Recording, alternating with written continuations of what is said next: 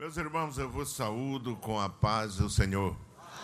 Louvamos a Deus por mais uma oportunidade que temos de estar na sua casa e juntos meditar na palavra de Deus. É o que temos para trazer à igreja do Senhor Jesus. É a palavra que alimenta, que edifica e que nos traz saúde na alma, no espírito, em, todas em toda a nossa vida. Eu quero retornar àquele texto que lemos na vez anterior, quando estivemos ministrando o culto de doutrina, capítulo 11, versículo 4, versículo 1 até o versículo 4 de Romanos apesar de não estar presente fisicamente, mas estivemos é, assistindo todo o culto é, dentro do veículo, como se estivesse aqui. O que a tecnologia tem feito, né? Algumas coisas ruins ela faz, mas outras faz bem. Então a igreja deve usá-la para o bem. Amém, meus irmãos? Mesmo na outra América, há centenas e centenas de irmãos que me encontram e dizem que são edificados, são alimentados é, através do culto de doutrina. Muitas vezes eu nem espero, mas diz: toda segunda-feira eu estou ao pé do computador recebendo a palavra de Deus. É isso e isso é possível porque Deus ha dado condições à igreja e porque a igreja contribui, não é isso, para que a Rede Brasil seja uma realidade. Meus amados irmãos, capítulo 11 de Romanos, versículo 1 em diante, nos diz a palavra de Deus: Digo, pois, porventura rejeitou Deus a seu povo, o seu povo? De modo nenhum, porque também eu sou israelita da descendência de Abraão, da tribo de Benjamim. Deus não rejeitou o seu povo que antes conheceu. Ou não sabeis que a Escritura diz de Elias, como fala a Deus contra Israel, dizendo: Senhor, mataram os teus profetas e derribaram os teus altares, e só eu fiquei e buscam a minha alma? Mas que lhe diz a resposta divina: Reservei para mim sete mil varões que não dobraram os joelhos diante de Baal. Assim, pois, também agora, neste tempo, ficou um resto segundo a eleição da graça. Mas se é por graça, já não é pelas obras. De outra maneira, a graça já não é graça. Quem diz amém, meus irmãos? Amém. Meus queridos irmãos, nós estivemos na vez anterior falando sobre a vocação, o chamado da igreja de nosso Senhor Jesus Cristo. Assim como outrora, assim como no Antigo Testamento, Deus escolheu um povo, escolheu uma nação, não é isso? E que, por mais que tentaram amaldiçoar, nos diz a palavra de Deus que aquele profeta disse: não se pode amaldiçoar o que Deus abençoou, não é isso? E, infelizmente, nós vemos em toda a trajetória, em toda a história do povo que Deus escolheu, o povo de Israel, que eles saíram da vontade de Deus. Deus os protegeu, os resgatou, não é, com mão poderosa, formou como nação aquelas tribos descendentes de Jacó e disse que eles deveriam permanecer fiéis, ainda que viessem dias de prosperidade e de bênção, eles não se desviassem do caminho do Senhor. Mas infelizmente isso ocorreu eles saíram da vontade de Deus. E doeu tanto no coração de Deus que a Bíblia, no livro de Jeremias, compara o erro de Israel, o pecado de Israel, como um adultério espiritual, como uma virgem, virgem que ele tomou, não é isso, com todo o amor, e ela deu as costas para ele e foi atrás de outro marido. Nós encontramos também analogia sobre Israel, quando Deus fala que é, ele trouxe uma vinha e plantou num outeiro fértil, e diz ele que cercou aquela vinha, pôs torres, é, pôs lago, não é isso? E cuidou, colocou vigia para que cuidasse, supervisionasse aquela vinha, e quando buscou frutos, não encontrou frutos doces, encontrou só frutos, não é isso, silvestres, que não agradaram ao Senhor, apesar de tudo que Deus tinha feito por Israel.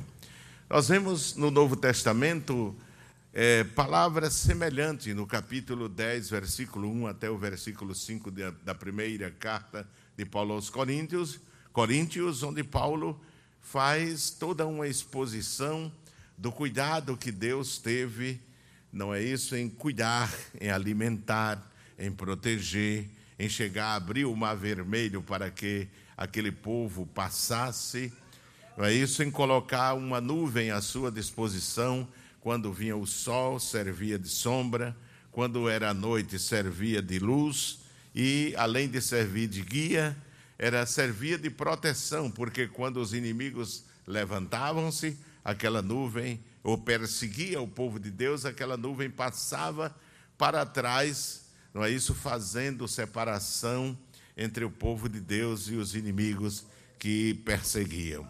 Mas apesar disso, Israel foi ingrato com Deus, não é isso? Não retribuiu a Deus por todo aquele cuidado e aquele favor que Deus tivera.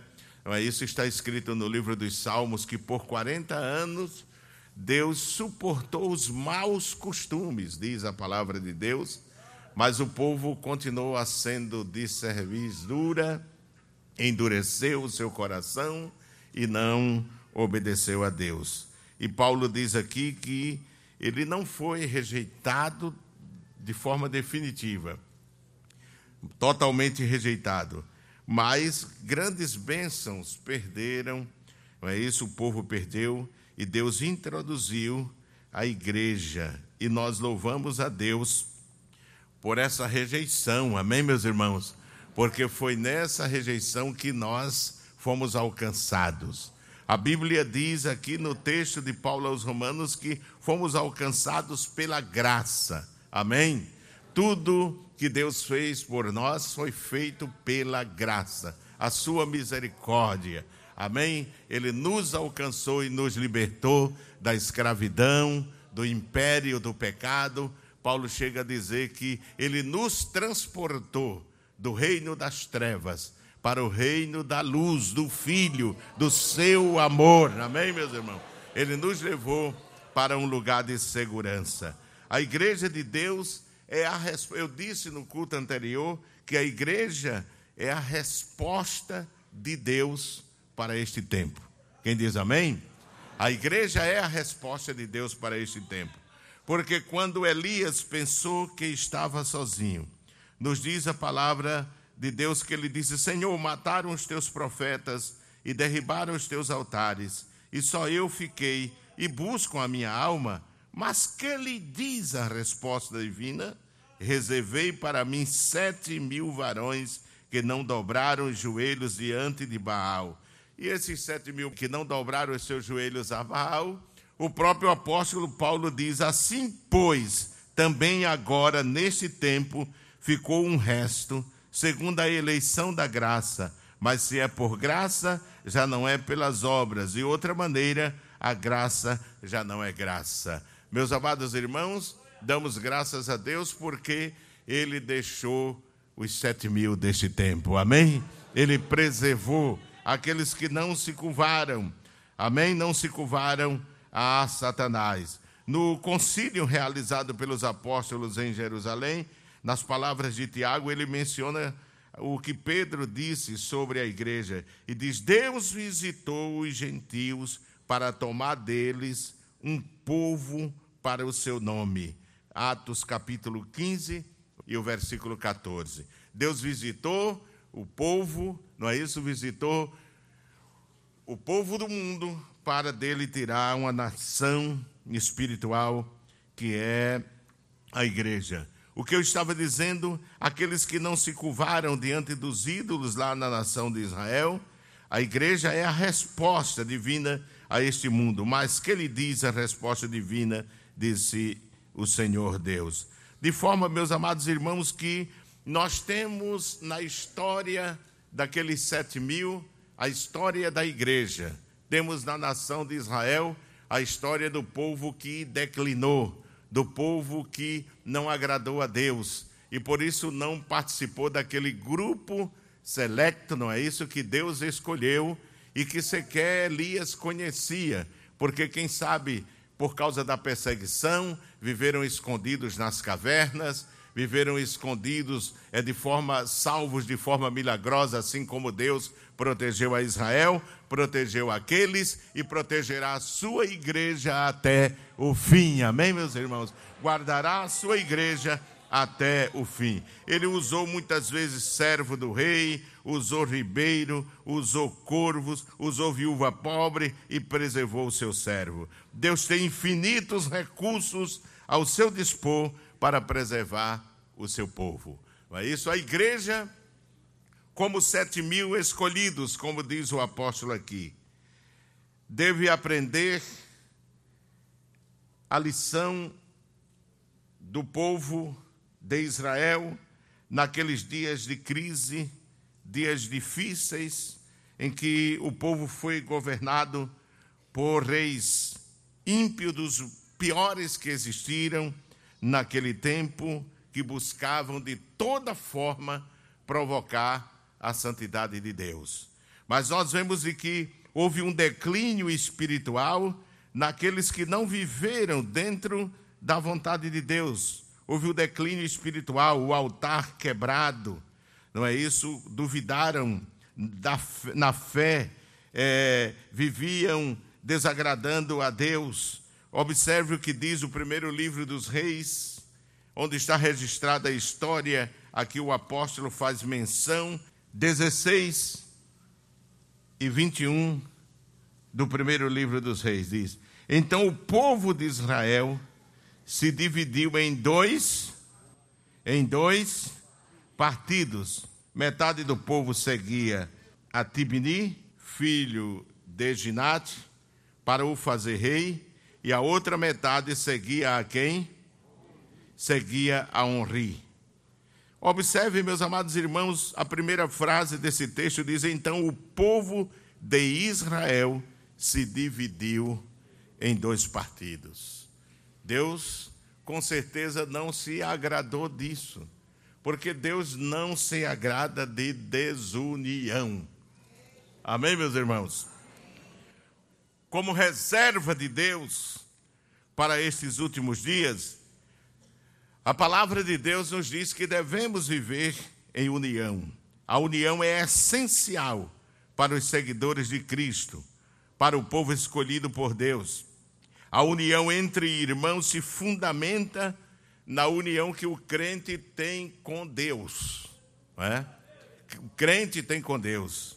É muito fácil notar que aqueles que promovem desunião, aqueles que promovem divisão, eles estão vivendo uma vida de crise espiritual, não estão em comunhão com Deus. Porque quando nós estamos unidos a Deus, estamos unidos com o seu povo. Amém? Está escrito em João, no capítulo 17, oração sacerdotal, como é considerada de nosso Senhor Jesus Cristo, no Evangelho de João, capítulo 17, e o versículo 23. Abra sua Bíblia para nós lermos. Capítulo 17 e versículo 23 diz assim: Eu neles e tu em mim para que eles sejam perfeitos em unidade, não é? e para que o mundo conheça que tu me enviaste a mim e que tens amado a eles como me tens amado a mim. Não é?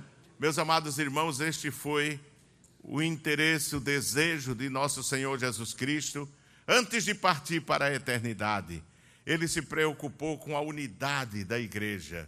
Ele orou ao Pai Celestial, diz aqui: Pai, eu neles e tu em mim, para que eles sejam perfeitos em unidade, alcancemos maturidade, é, a ponto de viver uma vida de unidade, e para que o mundo conheça que tu me enviaste a mim e que tens amado a eles como me tens amado a mim. O mundo conhece através da nossa unidade, da nossa união, que Deus nos tem amado. Quem diz amém, irmãos? Deus não opera, irmãos, quando há desunião, quando há divisão, quando há partidarismo no meio do seu povo. A ordem de Deus é que o seu povo viva em união. Aonde quer que você esteja, você deve promover, nós devemos, não é? Me incluo, devemos promover a união.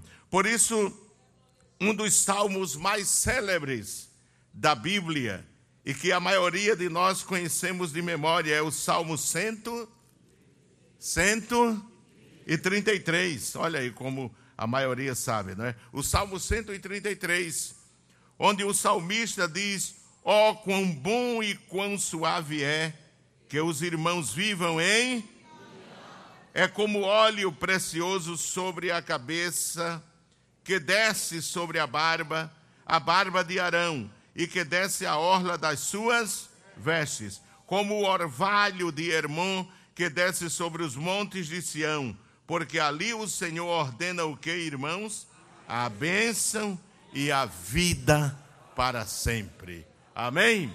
Quer ter bênção de Deus? Viva em união. Amém? Coral quer ter bênção de Deus? Viva em união. Campanha evangelizadora quer ter a bênção de Deus? Viva em união. Família quer ter a bênção de Deus, viva em união. Ministério quer ter a bênção de Deus, viva em união. Casal quer ter a bênção de Deus no seu casamento, viva em união, viva em união. Glorificado seja o nome do Senhor Jesus. Ora, o salmista, no Salmo 133, nós vemos a importância que Deus dá não é isso? A união fraternal é simbolizada a ponto de Deus comparar, a palavra de Deus comparar ao azeite da unção. É? O azeite mais sagrado que existia. Era mais sagrado do que o azeite da lâmpada, da lamparina, da, do castiçal. É? O azeite que Deus é, considerava singular, que não podia ser utilizado para outra finalidade. Mas aqui Deus compara com a, a união à santidade. Ele diz: Ó, oh, quão bom e quão suave é que os irmãos vivam em união. Uma versão muito famosa inglesa, ela diz assim: Como é maravilhoso para os irmãos viverem em união. Não é maravilhoso para Deus, é maravilhoso para nós. Amém, meus irmãos? É maravilhoso para nós vivermos em união. Glorificado seja o nome do Senhor. Como eu dizia, o Salmo 133, vemos a importância que Deus dá à vida de união da igreja. Ela é simbolizada pelo azeite, e o azeite da unção. É? O azeite da unção. Abra sua Bíblia no livro de Êxodo, capítulo 30. Capítulo 30 de Êxodo, versículo 22, você vê a composição do azeite que o salmista fala aqui, ele diz: Falou mais o Senhor a Moisés, dizendo: Tu, pois, toma para ti das principais especiarias da, da mais pura mirra, 500 ciclos, e de canela aromática, a metade, a saber, 250 ciclos, e de cálamo aromático, 250 ciclos, e de cássia, 500 ciclos, segundo o ciclo do santuário, e de azeite de oliveiras um hin, e disto farás o quê? O azeite. E disto farás o azeite de quê?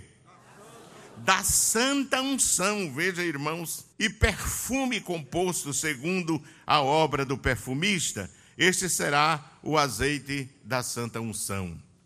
O azeite com que Arão e os seus filhos foram ungidos no dia que Deus os chamou e os consagrou, não é? Nos diz aqui a Bíblia para que servia esse azeite. O versículo 26 diz: E com ele ungirás a tenda da congregação e a arca do testemunho, e a mesa com todos os seus utensílios, e o castiçal com os seus utensílios, e o altar do incenso, e o altar do holocausto com todos os seus utensílios, e a pia com a sua base. Assim santificarás o que? Estas coisas, para que sejam santíssimas. Tudo o que tocar nelas será santo. Também ungirás a Arão e a seus filhos, e os santificarás para me administrarem o sacerdócio. Quem diz amém, irmãos? Ora, meus amados irmãos, esse, unguento, esse, um, esse, esse azeite era ao mesmo tempo um perfume, amém? Que exalava o seu cheiro. E a unidade, a união, enquanto a desunião exala é, uma coisa é, em putrefação, uma coisa em estado espiritual de putrefação, a união, ela retrata, ela espalha o bom cheiro de nosso Senhor Jesus Cristo, o cheiro do Evangelho. Amém, meus irmãos? O cheiro do Evangelho. Assim como ela consagrou, ela, o azeite, a unção, santificou a todas as peças do tabernáculo, a união, ela também santifica, ela mantém um padrão de santidade na igreja, ela, ela mantém um nível de santidade na igreja. O azeite da unção era um elemento singular para Deus, assim como a união é para o povo de Deus. Quem diz amém, irmãos?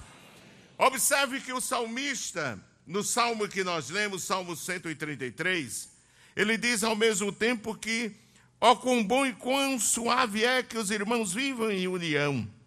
É como óleo precioso sobre a cabeça que desce sobre a barba, a barba de Arão, e que desce à orla das suas vestes. Ele diz ainda que é como o orvalho do Hermon, que desce sobre os montes de Sião porque ali o Senhor ordena a bênção e a vida para sempre. Quem diz amém? Amém? Só a bênção quando há união. Amém, meus irmãos? Só a bênção quando há união. E aqui diz que o Senhor ordena a sua bênção. É? O salmista faz uma analogia muito interessante. O Monte Hermon era um dos principais montes de Israel. Israel tinha vários montes, não é isso?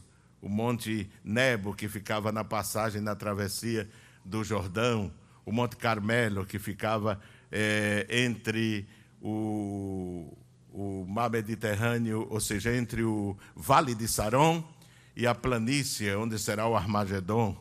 Ali ficava onde está o serviço, a Força Aérea de Israel hoje. É, tinha o Monte Ebal, o Monte, é, o Monte Gerizim, não é? tudo eram montanhas, as cordilheiras da Judéia. É, foram montes bem interessantes na história do povo de Israel. E o Monte Hermon estava ao norte, era uma verdadeira, é uma verdadeira cordilheira. E talvez alguns não saibam, a maioria sabe, de que a bênção de Deus dependia para Israel daquela cordilheira, daquele do Monte Hermon. Porque, sabe, irmãos, era das, das águas, do degelo, da neve, do, do como diz aqui, é, do orvalho do Hermon, que se formava o rio Jordão, é? e que era o único, a única é, fonte de riqueza do povo de Israel, era o único rio, a única fonte de água doce que ainda hoje é, corre, não é isso, abençoando o Estado de Israel. E dessa forma o salmista diz que o monte de Hermon, o orvalho de Hermon, que desce sobre os montes de Sião, porque ali o Senhor ordena as bênçãos e a vida para sempre. O orvalho não caía só sobre o Hermon, mas sobre os outros montes, porque ali o Senhor ordena a bênção e a vida para sempre. A unidade, não é isso? Gera bênção. Quem diz amém, irmãos? Ela gera bênção, gera paz, gera gozo.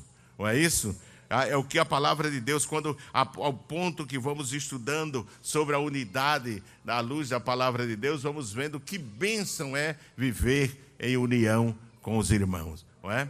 Salomão, o sábio Salomão revela a importância de ser unido, de viver unido em Eclesiastes. Abra sua Bíblia no capítulo 4 de Eclesiastes, meus irmãos. Livro de Eclesiastes, vocês conhecem? capítulo 4 e o versículo 9, nós lemos assim a palavra de Deus. Capítulo 4 e versículo 9 de Eclesiastes diz: Melhor é serem dois do que do que um, porque tem melhor paga do seu trabalho. Porque se um cair, o outro levanta o seu companheiro mas ai do que estiver, do que estiver só. Já viu gente assim? Gosta de viver isolado, gosta de viver sozinho, não se une com ninguém. Na igreja, todo mundo tem defeito, menos ele. Não é? Todo mundo tem defeito. Não porque aquele é amarelo, aquele é branco, aquele é preto, aquele é azul, aquele é roxo, aquele é o petroncha, aquele tem o cabelo assim, aquele tem. Só ele é perfeito, só essa pessoa é perfeita, não é? Mas não é bênção de Deus. Salomão disse também em Provérbios que o que se isola busca seu próprio proveito. Não é? O que se isola busca o seu próprio proveito. Mas aqui diz assim: porque se um cair, o outro levanta o seu companheiro. Mas ai do que estiver só. Amém? Todos nós precisamos de companhia. Todos nós precisamos de amigos. Amém, meus irmãos? E como é bom ter amigos. Porque na hora da necessidade, você tem com quem conversar, você tem com quem chorar, você tem com quem jejuar, você tem com quem orar, você tem com quem sorrir, você tem com quem cantar. Amém, meus irmãos? É muito bom ter amigos, não é? Então, essa, essa, a, a amizade é construída dentro desse, desse padrão de unidade, não é isso? De compreensão uns com os outros. Depois, caindo, não haverá outro que o levante.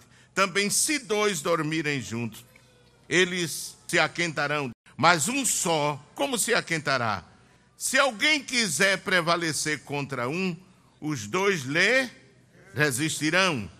E o cordão de três dobras não se não se quebra tão depressa, não é? Nós vemos que Salomão mostra que a união gera mais resultado e lucro na nossa vida. O versículo 9. Nós vemos que ele diz que se um cair, o outro levanta. Né? A ajuda vem pela união. Versículo 10. A união produz ajuda mútua. O versículo 11 também: os dois se dormirem juntos, eles se aquentarão, mas um só, como se aquentará? Não é verdade? A força da igreja é o resultado da união, irmão. É? é o resultado da união. Porque quando a igreja está unida, ela é imbatível. E é por isso que Satanás luta para trazer discordância no meio da igreja. O maior interesse do diabo é trazer desunião, é esfacelar o povo de Deus, é trazer discordância, contenda, briga, não é verdade? E essa união não é obtida ainda que você seja muito espirituoso, ore muito, jejue muito, não é suficiente para se viver uma vida de união tem que viver o padrão da palavra de Deus. Porque a igreja onde se manifestava abundantemente os dons espirituais era a igreja de Corinto. No entanto, vivia em briga, em contenda, em discordância, não é? Porque não depende só disso, depende não depende só da oração, mas da submissão à palavra de Deus. Amém, irmãos? Mas meus amados irmãos, devemos viver a obediência da palavra. Amém? Quando vivemos. É? E a Bíblia não diz que nós somos perfeitos, nós somos imperfeitos. A Bíblia diz que para que nós vivamos em união é preciso que haja tolerância, suportar uns aos outros. Amém, meus irmãos? Suportar uns aos outros, tolerar uns aos outros. E tem gente que é como aquela planta, não me toque, não é? Não me toque. Aonde colocar ela tem briga, aonde colocar ele tem briga, porque ele, ele é o melhor, ela é o perfeito, ela é a perfeita. Não é não, meu irmão. Vamos viver em concordância, em união, tolerando-se mutuamente, suportando-se mutuamente. E eu tenho certeza que a bênção de Deus virá sobre nós, não é? O sucesso e a bênção, irmão, da igreja primitiva dependia do espírito de unidade que ela vivia. É? Você veja em Atos 2, no começo mesmo da igreja primitiva, Atos 2 e versículo 42, você vai ver que faltou isso em Israel, não é, irmãos? E por isso sofreu um declínio espiritual tão tremendo.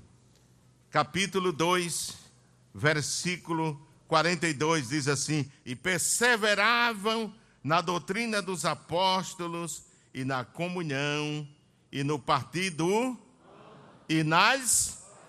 E em cada alma havia o que, irmãos? Temor, e muitas maravilhas e sinais se faziam pelos apóstolos. Todos os que criam estavam como? Estavam juntos. É interessante que diz assim: todos os que criam estavam juntos e tinham tudo em comum. Comunhão. Amém? Comunhão.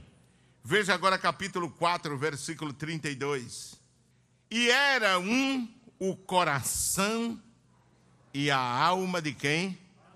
Da multidão dos que criam e ninguém dizia que coisa alguma do que possuía era sua própria, mas todas as coisas lhes eram o que, irmãos?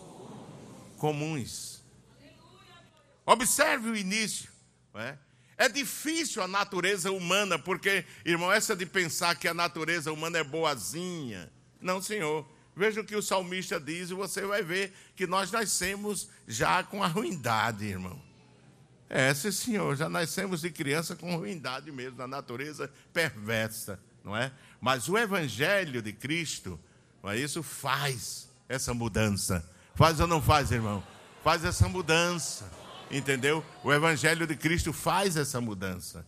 Uma das primeiras almas que é, ganhamos para Jesus ali na Argentina, ainda hoje ela está na igreja, a irmã Esther, quem conhece a igreja da Argentina conhece, uma mulher que mede mais de dois metros de altura, e ela pesava uns 150 quilos. E essa mulher, quando vivia na impiedade, era chamada de Margaret Thatcher. Foi no tempo da Guerra das Malvinas, né? Ela vendia verdura, irmãos. E um homem, todo homem temia ela. Um irmão de uma igreja evangélica lá disse: Pastor, Deus, para salvar essa velha, fez muita coisa, viu? Eu digo, fez, irmão. A morte de Jesus na cruz foi para isso.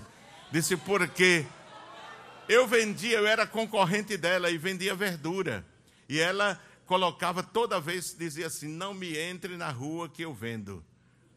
E um dia ela meteu a mão na botina, tirou uma pistola e quis atirar em mim. quis atirar em mim. Eu quis atirar em mim. Como foi que o senhor conseguiu essa velha para a igreja, essa irmã para a igreja? Eu digo, não fui eu, irmão, o Espírito Santo. Pregamos a palavra e ela veio. É?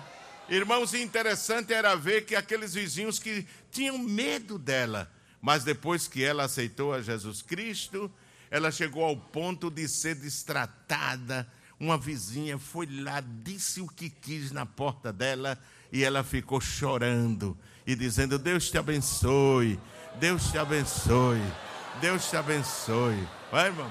É por isso que o diabo é tão atrevido com os crentes, né, irmão? Faz coisa, inventa coisa, mente. Porque ele sabe que o crente não vai pegar uma pistola para dar um tiro nele, o crente não vai pegar um pau para dar nele. Agora o crente entrega a Deus e no seu tempo Deus faz o juízo. Amém, meus irmãos? Deus faz o juízo. Deus toma a medida certa, não é? Deus toma a medida certa. Mas veja que o Evangelho é capaz de tornar uma unidade perfeita entre os homens. Ele diz assim: E era um o coração e a alma da multidão dos que criam. Criam em quê? No Evangelho. Criam em Jesus. Criam na palavra. Quem diz amém, irmãos? E ninguém dizia que coisa alguma do que possuía era sua própria, mas todas as coisas lhes eram comuns. É? Então, isso é a bênção que o Evangelho opera na vida do crente. Esse é o resultado espiritual que o Evangelho produz. E quais são os benefícios da união? Segurança e proteção, como nós vimos em Eclesiastes 4 e 12. Ajuda entre irmãos quando tem necessidade. Romanos 12 e 13. Veja aí o que diz a palavra de Deus. Romanos capítulo 12 e o versículo 13.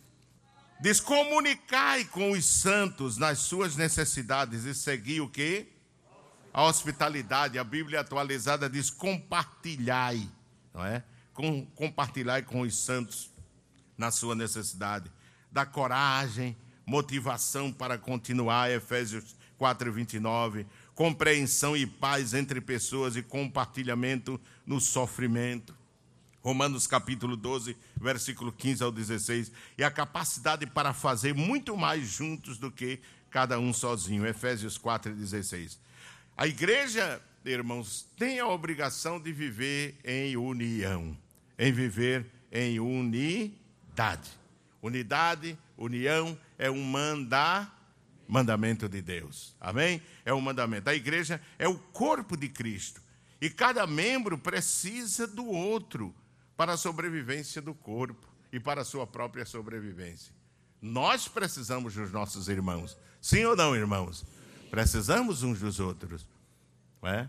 Na hora da necessidade, nós vemos a importância disso que eu estou dizendo. Quando precisamos da ajuda, precisamos do apoio, precisamos da palavra de amigos, precisamos da oração, precisamos do jejum. O crente tem com quem contar quando ele vive em união. Nunca despreze a igreja. Não, Senhor, porque a igreja sempre vai estar do seu lado quando você precisar, quando você necessitar quando você precisar da ajuda em oração e jejum, a igreja vai estar do seu lado. Porque nós, para que o corpo de Cristo sobreviva, é preciso que nós vivemos, vivamos, digo, em união. Em 1 Coríntios 12, 12 ao 20 está explícito isso. Quando a igreja dos Coríntios viviam em desunião, o apóstolo Paulo exortou para que desfizessem a desunião e as contendas. É 1 Coríntios 1 e 10 ao 13. Paulo diz que desunião é uma postura de crentes carnais.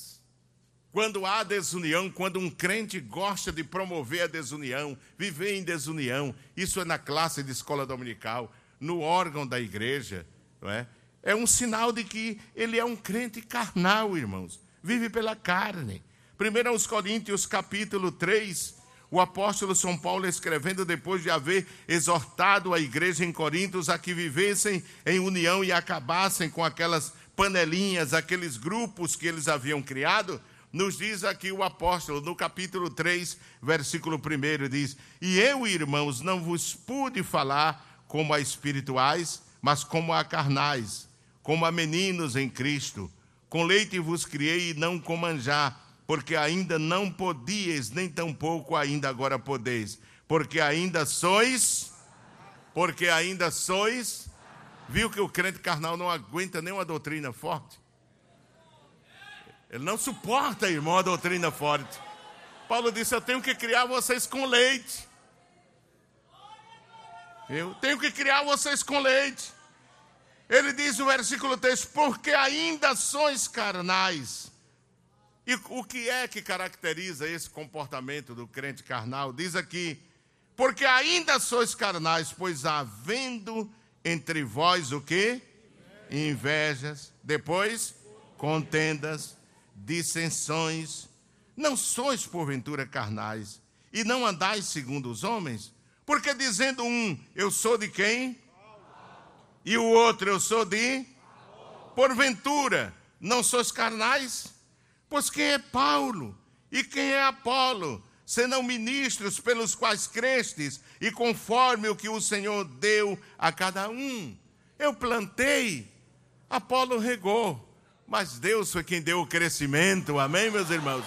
Então, você vê que ou, ou, quando há uma atuação na vida do crente para viver em desunião, para fazer grupos, para separar irmãos dentro da igreja, já sabe, irmãos, que este está vivendo segundo os ditames da natureza velha, da natureza carnal. Ele é um crente carnal. Ele tem prazer de criar contenda entre irmãos.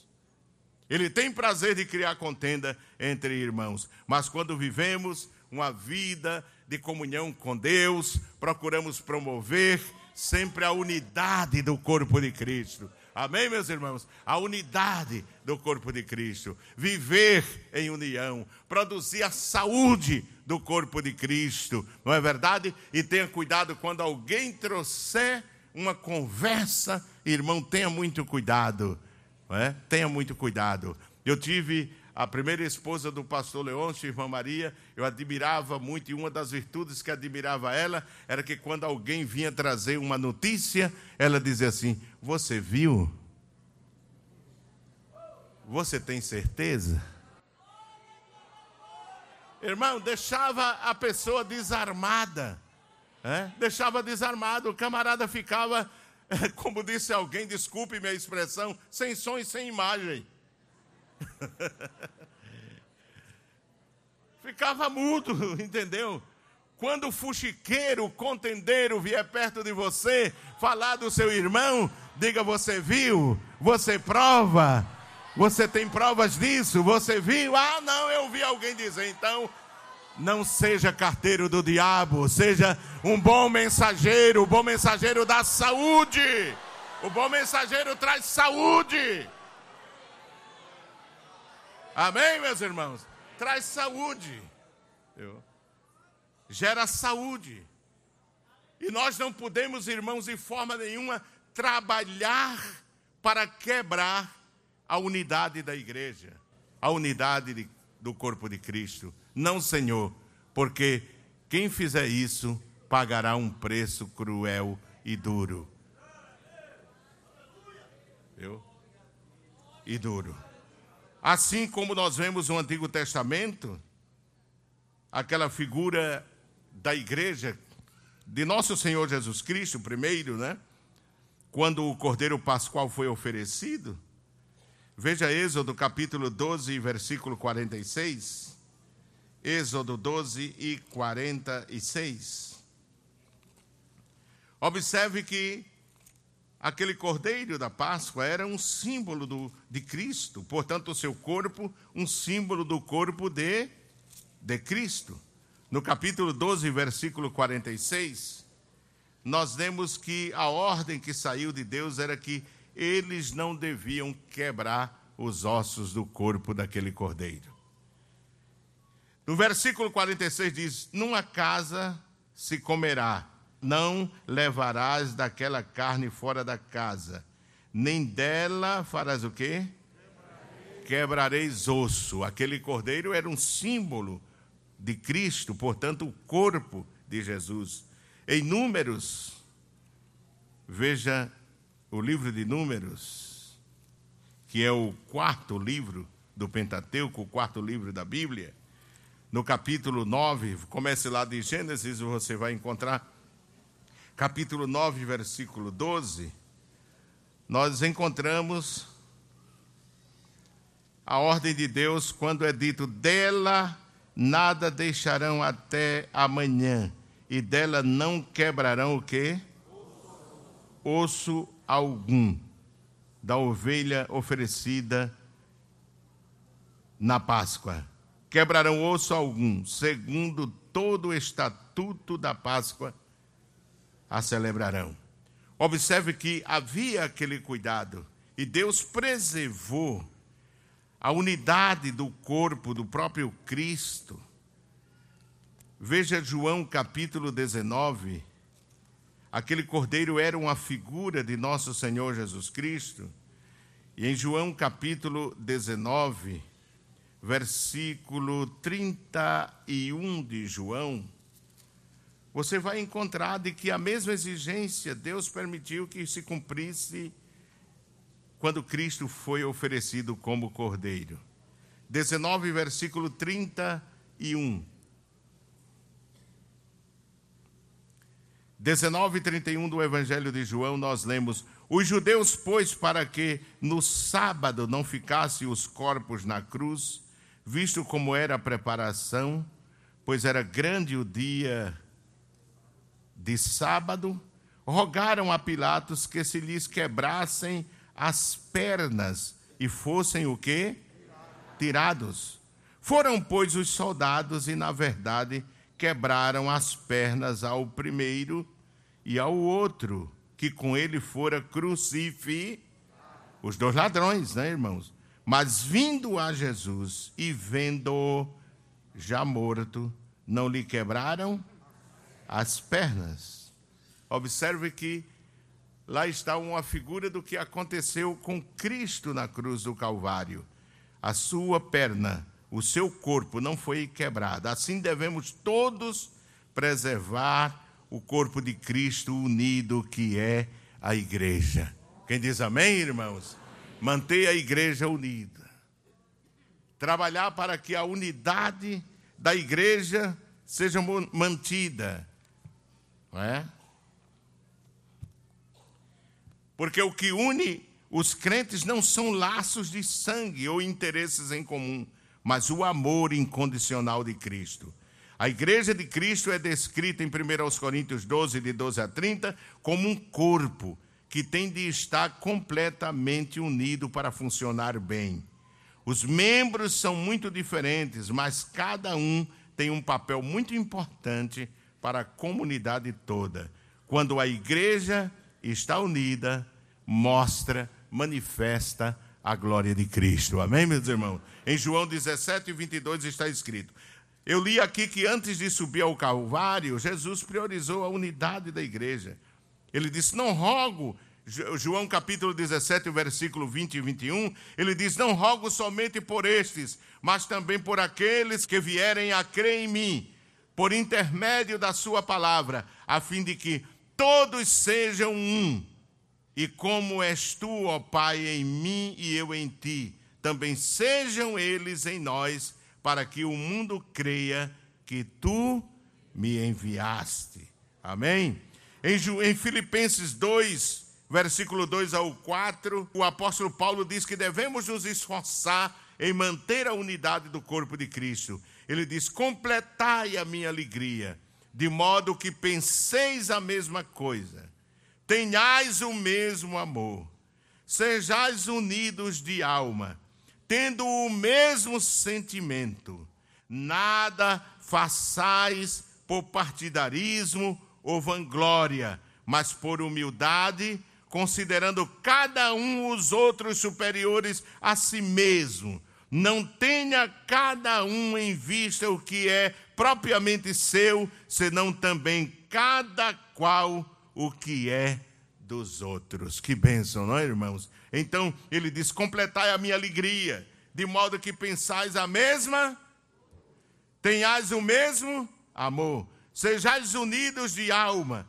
tendo o mesmo sentimento, e que nada se faça por partidarismo ou contenda. Aí está a essência da unidade da igreja. Quando procuramos não o nosso próprio interesse, ser egoístas. Por que tantos casamentos estão sendo desfeitos hoje, irmão? Por causa do egoísmo. Eu, o termo usual hoje é incompatibilidade. Não é incompatibilidade, não, irmão, é falta de vergonha. É falta de humildade. É falta de humildade. O marido só olha para os seus direitos e não os seus deveres. E a mulher, da mesma forma. Hoje só se fala de direito, mas não fala dos deveres. Mas uma vida a dois tem que ser uma vida comprometida. Tem os direitos e tem os deveres. Tem a tolerância. tem que se suportar. Amém, meus irmãos? Tem que ser amigo um do outro, tem que tolerar um ao outro. E quando vivemos assim, esse casamento vai bem. Não é verdade? Então, é viver segundo os ditames da palavra de Deus. Em 1 Coríntios 1 e 10, e rogo-vos, irmãos, pelo nome de nosso Senhor Jesus Cristo, que faleis todos a mesma coisa, e que não haja entre vós divisões. Antes sejais inteiramente unidos na mesma disposição mental e no mesmo parecer. Que Deus nos abençoe, irmãos. Que Deus nos ajude e que essas palavras elas não fiquem simplesmente no nosso cérebro, na nossa mente, na nossa lembrança, mas que essas palavras desçam ao mais profundo do nosso ser e aprendamos a viver em união. Amém? Não alimente, não alimente aqueles que querem trazer desunião no corpo de Cristo. Não, Senhor. E se necessário, afaste-se dele. Mas preserve a unidade do corpo de Jesus Cristo. Amém, meus irmãos? Que Deus abençoe em nome de Jesus.